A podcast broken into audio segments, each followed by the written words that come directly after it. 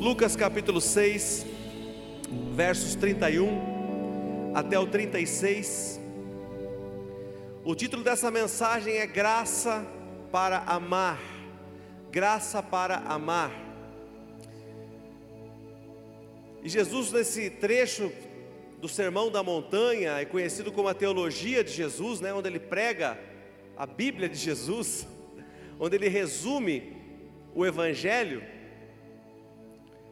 Ele começa dizendo no versículo 31: Como vocês querem que os outros lhes façam, façam também vocês a eles. Que mérito vocês terão se amarem aos que os amam? Até os pecadores amam aos que os amam. E que mérito terão se fizerem o bem àqueles que são bons com vocês? Até os pecadores agem assim.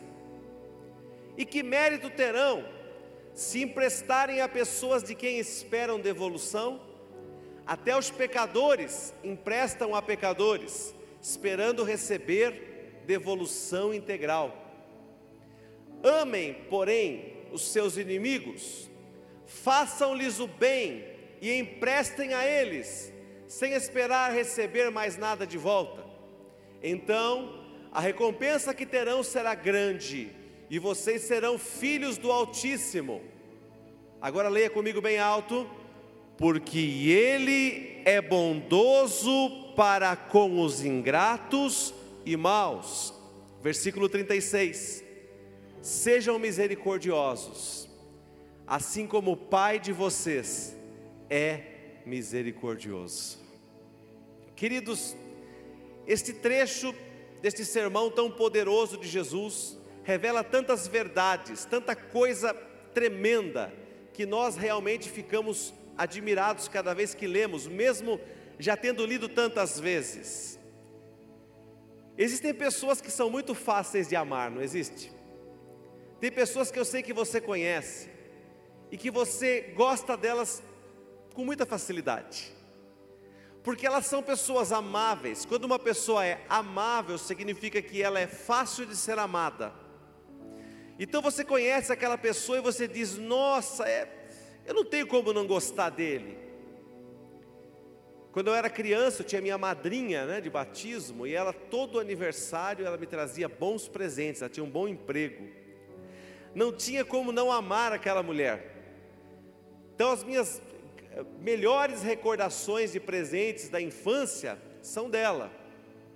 Ela me trazia coisas que me agradavam. Então tem pessoas que te agradam através de atos de amor, de bondade, através de palavras, através de amabilidade. Então você você ama com muita facilidade essa pessoa. Mas Jesus disse que isso aí qualquer um faz, tanto quem conhece a palavra de Deus como quem não conhece. E ele estava dizendo: Eu vim trazer agora um novo mandamento. Eu vim, como disse o pastor Luciano na sexta-feira, eu vim trazer um upgrade daquilo que vocês entendem sobre amor até hoje. Eu quero que vocês mudem de nível. Eu quero que vocês mudem de patamar quando o assunto é amor. E ele começou a dizer, queridos, acerca de pessoas que nós não conseguimos amar com facilidade. Certamente você tem pessoas assim também na sua vida.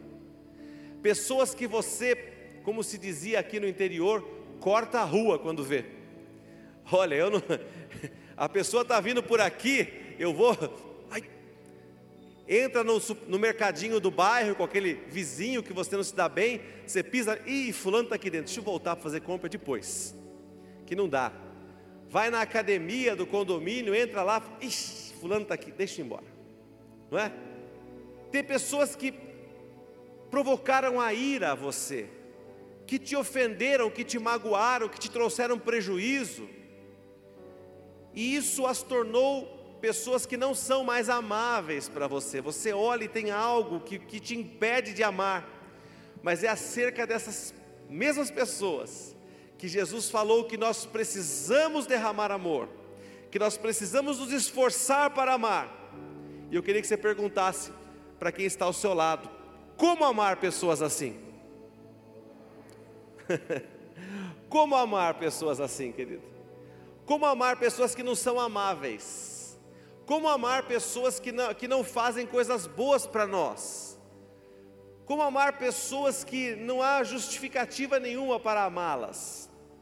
Então agora nós vamos para Lucas capítulo 6 ainda, no versículo 26, e vamos a uma nova leitura. Eu comecei não na ordem dos versículos, mas é de propósito. Olha o que diz a palavra do Senhor: ai de vocês, quando todos falarem bem de vocês, pois assim os antepassados deles trataram os falsos profetas. Versículo 27. Mas eu digo a vocês que estão me ouvindo, vamos ler, vamos ler bem alto juntos, vamos lá? Amem os seus inimigos, façam o bem aos que os odeiam abençoem os que os amaldiçoam, orem por aqueles que os maltratam. Se alguém lhe bater numa face, ofereça-lhe também a outra. Se alguém lhe tirar a capa, não o impeça de tirar-lhe a túnica. Dê a todo o que lhe pedir, e se alguém tirar o que te pertence, não lhe exija que o devolva. Como vocês querem que os outros lhes façam, façam também vocês a eles. Jesus prega duas vezes aqui, sobre, na verdade, três vezes nesse versículo, sobre a lei do retorno, que até, até os, os ímpios pregam sobre ela. Jesus prega três versículos sobre a lei do retorno. Que você quiser que faça para você, façam também vocês a eles. Versículo 32. Que mérito vocês terão se amarem aos que os amam, agora leia bem alto comigo, vamos lá? Até os pecadores amam aos que os amam.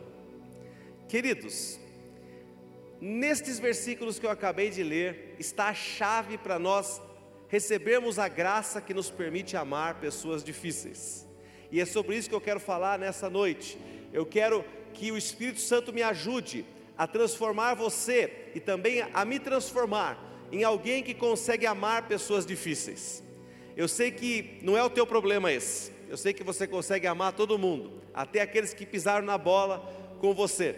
Mas pode existir alguém aqui no meio que esteja nessa situação, que realmente não ame e não possa nem olhar para a cara de determinados indivíduos, que tenha relacionamentos quebrados, situações que você realmente gostaria de esquecer, mas essa pessoa continua existindo e você precisa amar. Queridos, o versículo 26 fala uma coisa tremenda para nós. Perca a ilusão de que todas as pessoas vão gostar de você. Eu vou repetir isso.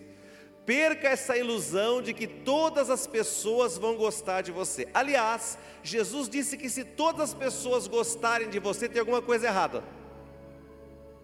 Ele disse: Olha, se todo mundo gostar de você, tenha cuidado, porque eles também gostavam das pessoas, mas era, eram falsos profetas. Sabe o que é o falso profeta? É aquele que sempre fala aquilo que o outro quer ouvir, mesmo que não seja verdade. Então, se todo mundo gosta de você, você é uma pessoa sem opinião. Eu nunca conheci uma pessoa que tem opinião forte que todo mundo goste dela. Se você é uma pessoa de opinião, você já desagradou alguém. Quem concorda comigo, diga sim. é verdade. Se você algum dia já expressou a sua opinião com sinceridade, você já desagradou alguém. Então Jesus disse: Olha aqui, ó. Se você é uma pessoa que fala a verdade, mesmo que a verdade vá desagradar alguém, você vai ter inimigos. Se não inimigos, pessoas que não gostam de você. Ah, eu não quero falar com, com fulano, porque fulano é muito duro. Às vezes as pessoas gostam de classificar dureza com sinceridade. Todo mundo busca sinceridade. Mas quando o sincero fala, as pessoas dizem: Ele me machucou. Então nós temos um problema aí, que nós precisamos aprender a resolver, querido, porque nós temos que viver em sinceridade, temos que ser pessoas transparentes, e todo dia Deus está buscando pessoas transparentes, sinceras. Se você é casado, a primeira coisa que você deve à sua esposa, ao seu marido, é a sinceridade. Se você não é sincero com a sua esposa e o seu marido, você está em débito com ele, com ela, o seu casamento corre perigo. Se você não é sincero com o seu líder, com o seu discipulador, com o seu pastor, a tua vida espiritual corre riscos. Se você não é sincero diante de Deus, a tua vida espiritual já está morta e você não se deu conta. Então, queridos, é muito sério isso que Deus fala a nós nessa noite. Nós precisamos ter firmeza para expormos o que nós achamos ou pensamos ou temos como verdade, mas existem formas de fazer isso. Efésios capítulo 4, verso 15. Efésios 4, 15 fala: que nós precisamos seguir a verdade como igreja em amor. A nova versão transformadora fala antes falando a verdade em amor. Cresçamos em tudo naquele que é a cabeça Cristo. O que, que esse versículo diz? Quem não fala a verdade não cresce. Quem vive omitindo a verdade não cresce. Quem não tem coragem de dizer a verdade não cresce. Ai, eu não, sabe, ah, sabe, gente, eu não gosto de brigar com ninguém. Ai, eu, eu, eu prefiro, eu prefiro a paz. Esse discurso é bonito. Ai, entre a paz e a razão, eu prefiro a paz. Eu gosto de falar isso também. E em determinadas situações isso é verdadeiro. Mas a Bíblia diz que quando você omite a verdade, quando você não fala a verdade, você não cresce. Então as pessoas que estão sempre vivendo esse tipo de comportamento estacionam na sua vida espiritual. E daí perguntam: por que, que eu não cresço? Você não cresce porque você tem dificuldade de falar a verdade. Você não cresce porque a transparência não faz parte do teu modo de vida. Quando você aprender a ser sincero em amor, veja, a Bíblia deixa claro, em amor. Não é aquela coisa bruta, rústica e sistemática. Que diz assim: eu falo a verdade mesmo, dou a quem doer, eu, eu vou arrebentar com tudo aqui. Não, não é isso que a Bíblia está falando. A Bíblia diz: fale a verdade em amor. Ai que endurecer, pero sem perder la ternura.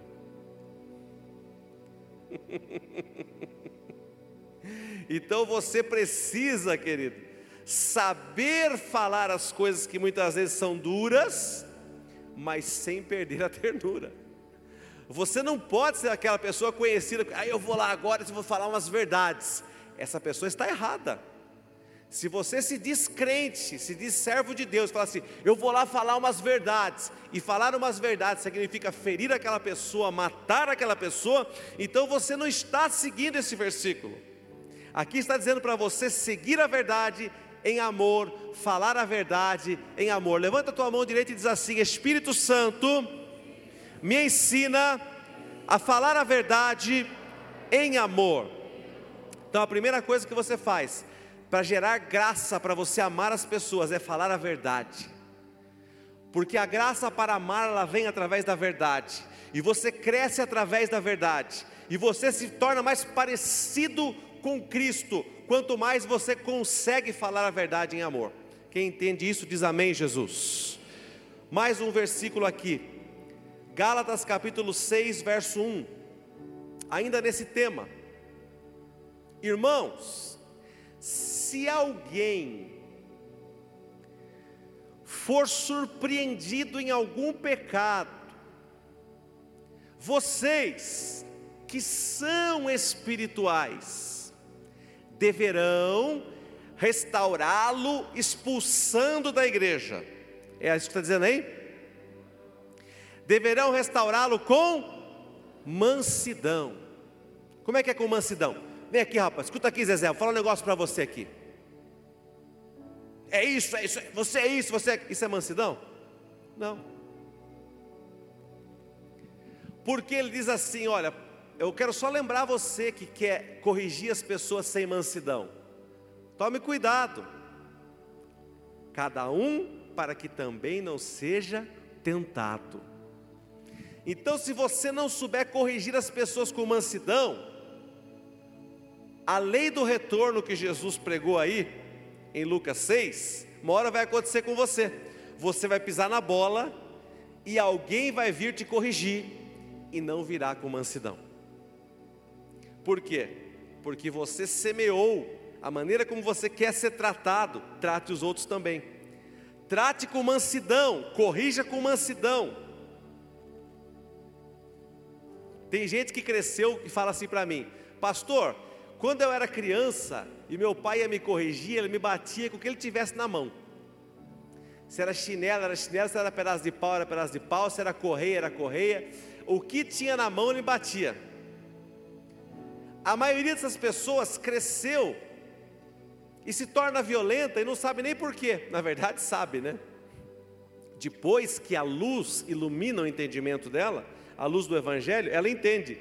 Ela fala: Nossa, meu pai fazia isso porque ele não tinha entendimento e eu passei a fazer isso também.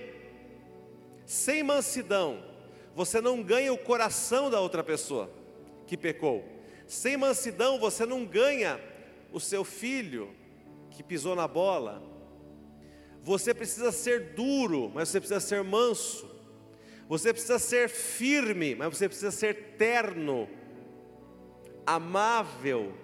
Jesus está dizendo: sejam equilibrados. Vocês precisam de equilíbrio quando vocês forem conversar acerca de problemas difíceis. Quantos estão entendendo? Digam amém, Jesus. Glória a Deus. Mais uma coisa que você precisa fazer agora, voltando lá para Lucas 6, 27. Então, falar a verdade em amor ajuda você a romper barreiras e consertar situações com pessoas difíceis.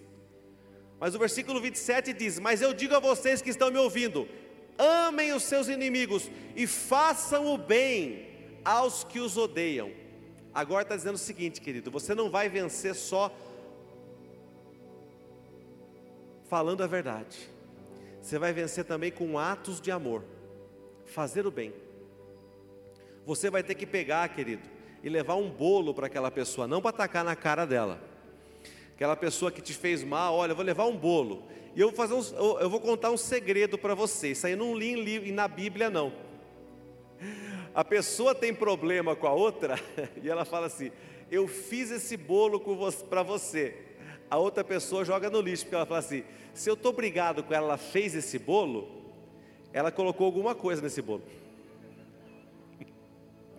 Então compre um bolo num lugar, embrulhe que gera menos desconfiança. Fica a dica. Tá? Compre numa embalagem. Porque se você tem problema com a pessoa, eu vou comer esse bolo que ela ela fez alguma coisa aí nesse bolo. Então compre um bolo para levar para a pessoa. Eu vim conversar com você, eu trouxe um bolo aqui, olha, comprei, ó, que maravilha. Bem bonito. Oh, que legal. Bom, se ela comprou, acho que ela não tem nada aí, né, de ruim. Já quebra um pouco o gelo leve alguma coisa. Querido, sempre tem que levar presente. Você nunca assistiu o filme do Velho Oeste? Quando a cavalaria americana ia encontrar os apaches, eles iam lá, levavam o que? Toma aqui para você, um baú, abria lá, tinha lá o que? Espelho, olha aqui uma roupa, uma peça de roupa, um negócio aqui que você gosta. Isso é o que? Sinal de paz. Presente é sempre um sinal de paz. O livro de Provérbios nos ensina isso. Nós precisamos usar essa sabedoria de muitas vezes entregar alguma coisa para a pessoa como um sinal. Olha, não é comprar a paz. Aquilo lá é só um sinal de que eu quero paz com você. Depois vou ter que conversar, vou ter que me acertar. Mas entregue alguma coisa, não vá de mãos vazias. Faça o bem. Olha, se você tiver a oportunidade de fazer o bem para quem te fez o mal, faça o bem. Nunca fale assim, olha, agora eu vou devolver na mesma moeda. Ele fez isso comigo, ela fez isso comigo, agora é a minha vez. Vou prejudicar no trabalho para ela ser despedida, para ele ser despedido. Vou fazer isso para prejudicar. Nossa, ele varreu o lixo com a mangueira na minha porta, no meu portão. Agora eu vou, vou varrer de volta. Vou jogar lixo por cima do muro. Gente, Se você tem oportunidade de fazer o bem, faça. Nunca retribua o mal com o mal. Retribua o mal com o bem. Amém? Quando estão entendendo, diga amém, Jesus. Glória a Deus. Queridos, versículo 28. Leia comigo bem alto, vamos lá? Abençoem os que os amaldiçoam, orem por aqueles que os maltratam, fale bem, acho que a RA diz, né? Fale bem, diga coisas boas, bem dizei, os que vos maldizem. O que, que é bem dizer? É falar o bem. Queridos, diz uma história que tinha uma pessoa que ele era conhecido por nunca falar mal de ninguém. Ele sempre falava coisas boas. Aliás, querido, falar o mal de alguém sempre será diabólico. O diabo, você tem dez qualidades, ele vai falar do seu defeito. Então, quem não é palmeirense, não fica falando que o Palmeiras não tem mundial, viu? Não pode. Palmeiras tem um monte de título, a pessoa só fala que não tem mundial. Isso é diabólico. Estou brincando. Queridos, Satanás é assim. Você tem dez qualidades. Ele pega teu único defeito, ou aquilo que salta aos olhos, e ele bate naquilo. você é isso. E tem gente que tem uma facilidade, né, querido, de enxergar só os pontos negativos do outro.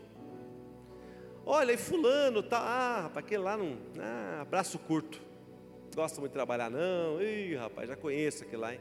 E aquele lá, e família ruim, rapaz. Família ruim, família desestruturada, terrível, não sei o que lá. Mas a Bíblia diz: fale o bem. E diz a história que tinha um homem que era conhecido por não falar mal, ele não, ele não conseguia falar mal de ninguém.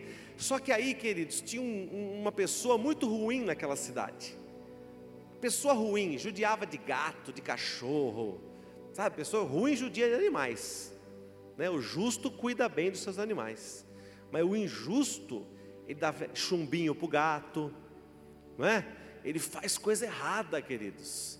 Não é aquela pessoa que briga no futebol, faz coisas, xinga, vai tirar satisfação com todo mundo, bate na casa dos outros 10 horas da noite. O que você fez para o meu filho aqui, rapaz? Fome, sai aqui. Barraco. Ele era o valentão, o ruinzão da cidade. Ninguém gostava dele. E ele morreu. E estava passando o enterro dele lá, que é cidade pequena, o cortejo passava. E aquele homem conhecido por não falar mal de ninguém, estava em volta de várias pessoas, e as pessoas falaram assim para ele: é, agora morreu quem faltava aqui na cidade, esse aqui que ninguém gostava, hein? Esse não valia nada. E você, o que, que achava aí desse cara que já foi tarde? Ele falou assim: ele tinha belos olhos azuis. ele não conseguiu achar nada de bom nele realmente.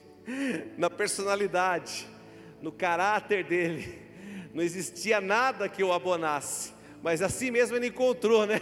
Alguma coisa. Ele tinha belos olhos azuis. Queridos, você tem que se esforçar para encontrar os belos olhos azuis de cada pessoa que te magoou, de cada pessoa que te feriu, cada pessoa que pisou na bola com você, para que você possa cumprir aquilo que Jesus falou, bendizei ao, aos que vos maldizem, e a Bíblia diz além disso, ore, Senhor, eu vou orar, eu vou, ai, que bom, eu vou orar por aqueles que me caluniam, Senhor, eu te peço, pesa a tua mão, ah, que ele apareça doente, e aí depois vai ter que vir pedir perdão, porque vai ter uma revelação. Você ficou doente porque você fez isso, fez aquilo. Não, querido. Não é esse tipo de oração, Deus pesa a mão. É Senhor, abençoe essa vida. Cada vez que você abençoa em oração alguém que te fez mal, você está sendo curado daquele sentimento. Aquele sentimento está deixando o teu coração, e digo mais, no reino do Espírito, Deus está agindo naquela situação e certamente está preparando o momento oportuno para que haja um conserto. Diga glória a Deus. Diga eu vou orar pelos que falam mal de mim. Eu vou orar pelos que me prejudicaram. Aleluia. Faça isso, querido. E isso aí vai gerar graça para você amar essa pessoa. Mais um item, querido. Então eu falei, faça o bem. Falei, fale o bem. Ore pela pessoa, fale a verdade. Não é? E agora o mais importante de tudo isso, talvez, dependa do Espírito Santo. Dependa do Espírito Santo para você conseguir amar alguém. Tem pessoas que dizem: Eu não posso ver ele pintado de ouro na minha frente. Se você colocar esse homem pintado de ouro na minha frente, eu não posso. Principalmente casamento. Querido, é terrível. Eu estava me lembrando hoje daquela canção da Ludmilla, né, que fala sobre uma quebra de aliança, que é a raiz da ingratidão. Quando uma aliança é quebrada, seja num casamento, num discipulado, num, num laço, numa ligação ministerial, a outra parte se sente tão ferida, querido, que é tão difícil perdoar, é tão difícil você esquecer aquilo, que realmente a maioria dos casais que eu conheço que romperam uma aliança, pessoas que saíram do ministério, querido, olha, uma coisa eu aprendi ao longo de muitos anos de experiência. Quando uma pessoa sai de uma igreja e vai para outra, e ela começa a falar mal da onde ela veio, nós recebemos muitas pessoas aqui, graças a Deus, e as pessoas que nós recebemos aqui, a grande maioria delas vem debaixo de bênção dos seus pastores, e vem falando bem das suas igrejas, mas existem pessoas que saem e, e, dizem que saíram porque foram feridas. E aí elas começam a falar mal daquele lugar onde elas estiveram até hoje. É como uma mesa, um restaurante onde você comeu 20 anos, uma casa que você morou durante 20 anos. E aí você sai daquela casa e fala: aquela casa nunca prestou. Eu odiava aquele lugar. Não, aquele lugar é cheio de gente assim, gente assado. Eu digo para você, pela minha experiência, daqui um tempo, aquela pessoa vai estar falando daquele lugar que ele está hoje, aquele lugar para onde ele se mudou. E essa pessoa não vai encontrar mais parada na vida. Essa é só a, a segunda, terceira, terceiro ministério que ele vai. Quando uma pessoa termina um casamento, que os casamentos podem terminar por vários motivos, mas ele, ele vai para uma nova uma nova união, eu não quero agora pregar sobre isso, não quero entrar na teologia disso, mas eu quero dizer que nós recebemos aqui pessoas que se casaram novamente, mas aquela pessoa ela fala tão mal da sua ex-mulher, do seu ex-marido, ao invés dela bem dizer, ao invés dela orar por ele, ela maldiz e calunia, ela está plantando uma semente, para que em breve aquele novo relacionamento se torne também um relacionamento do qual ela vai falar mal daqui a um tempo. Ela vai caluniar. E aí vai para o terceiro, para o quarto e para o quinto relacionamento. Por que as pessoas, por que acontece isso? Porque, queridos, não há cura. Então você precisa aprender a curar esse tipo de coisa na tua vida, porque se você caminhar com isso na tua vida, querido, uma hora isso volta tudo aquilo que o homem semeia retorna para ele.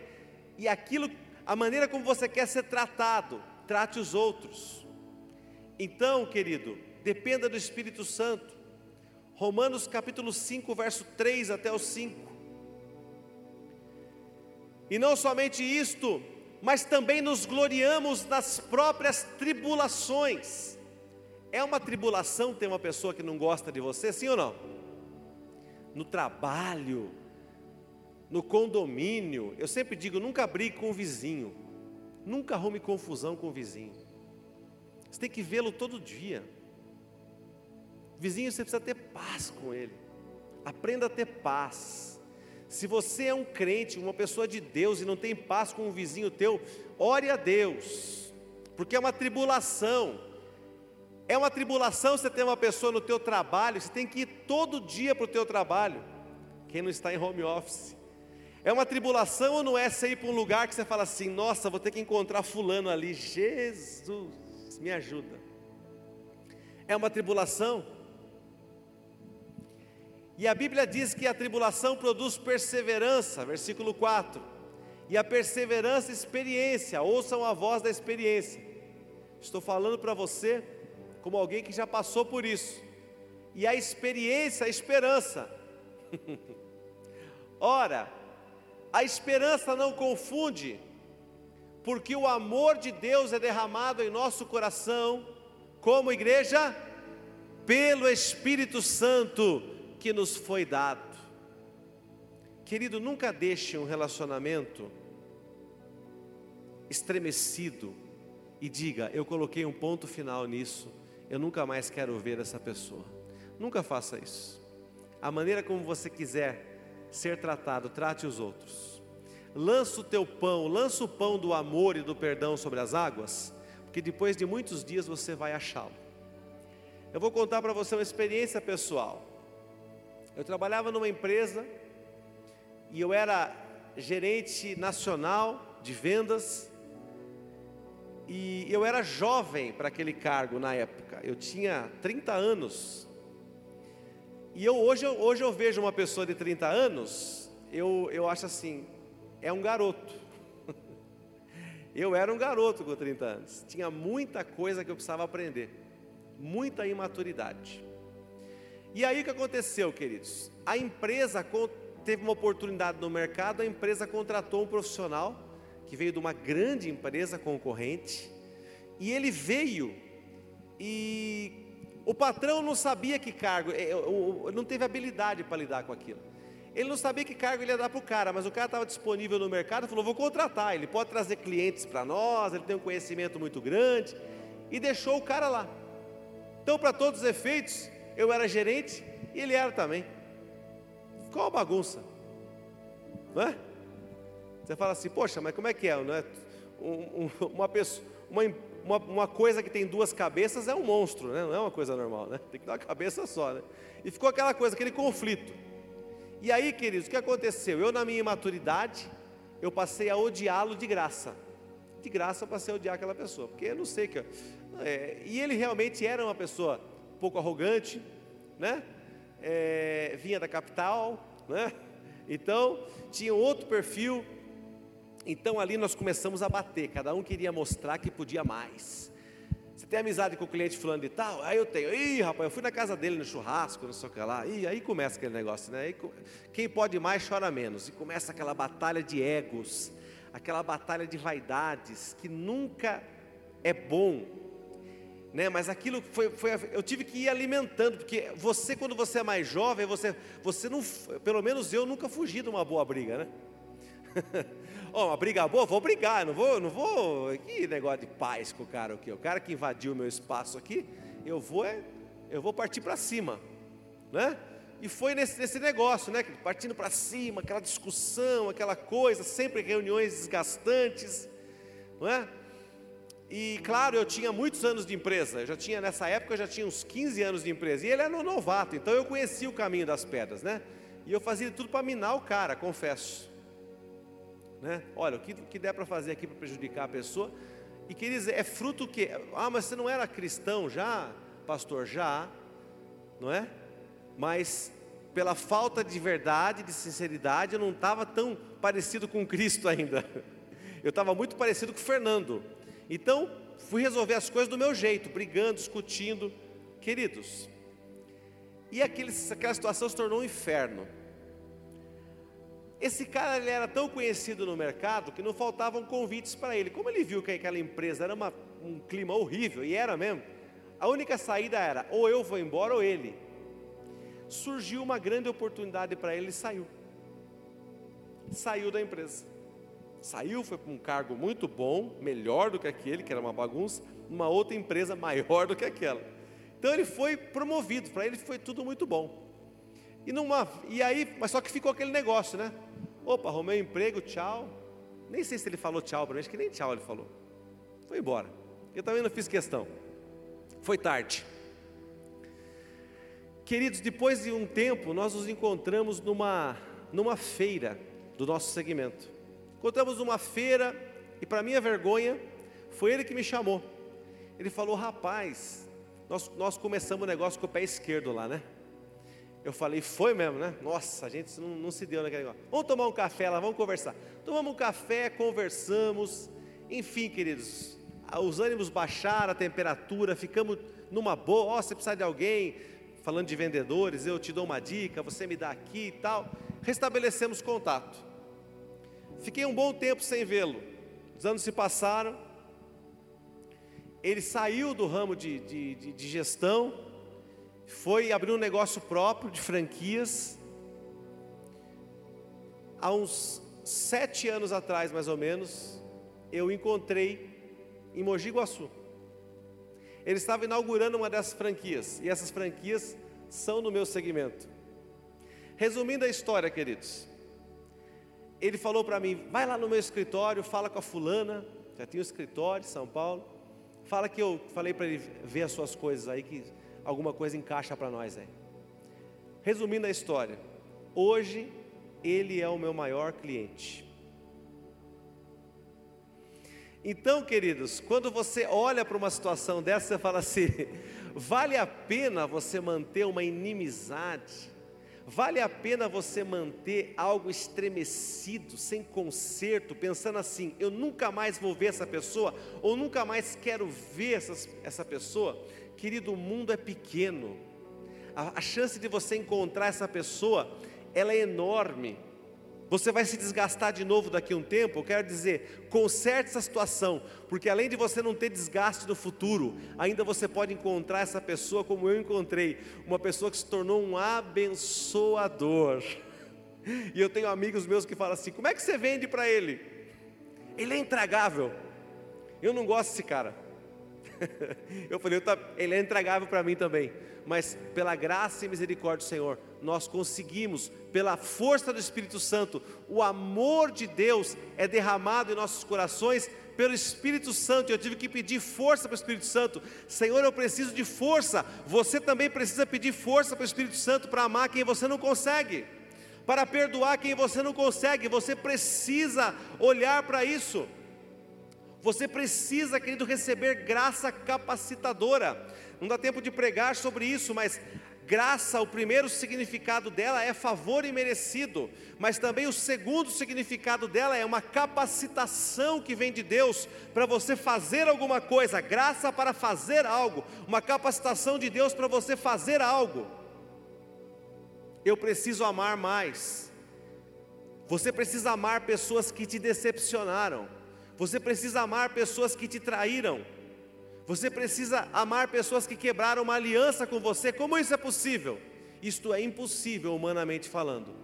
Mas com a força do Espírito Santo, eu quero dizer para você que isso é possível e que Ele vai te ajudar. Quantos creem dizem amém, Jesus? Fique em pé nesse momento, querido. Eu quero orar por pessoas que nessa noite de uma maneira muito transparente. Lembra que eu falei para vocês o primeiro passo para receber a graça para amar é falar a verdade, é ser sincero.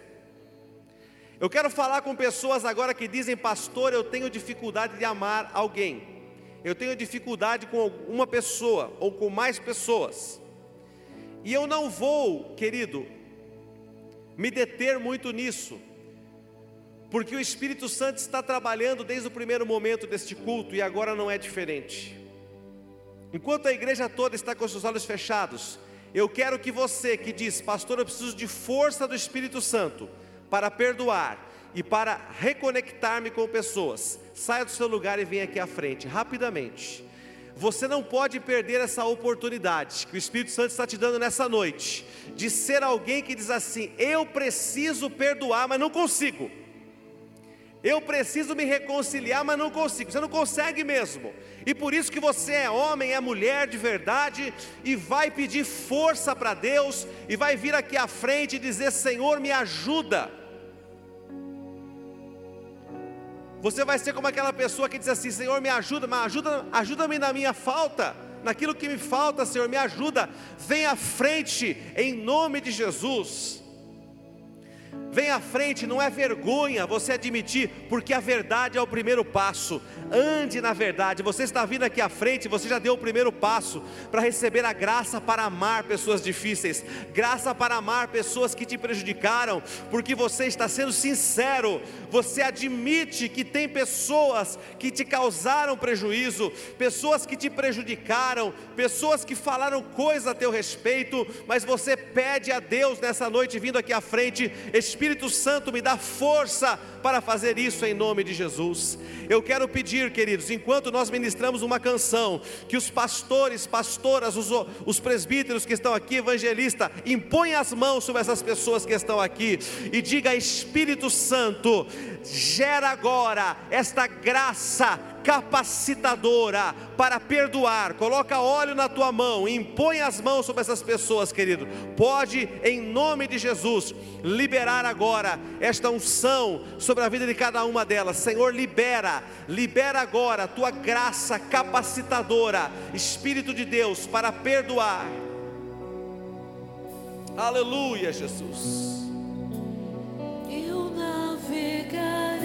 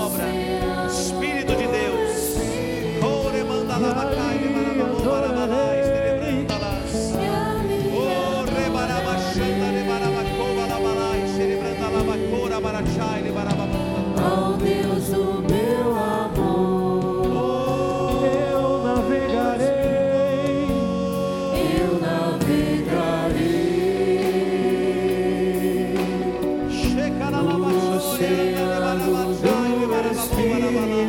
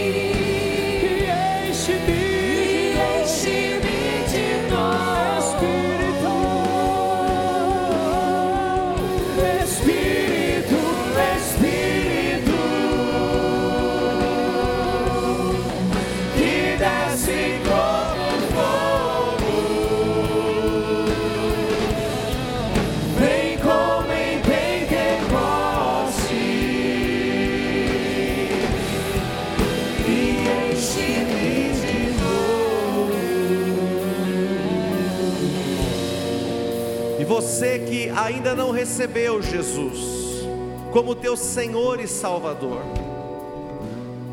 faça uma oração comigo agora. A igreja vai me ajudar.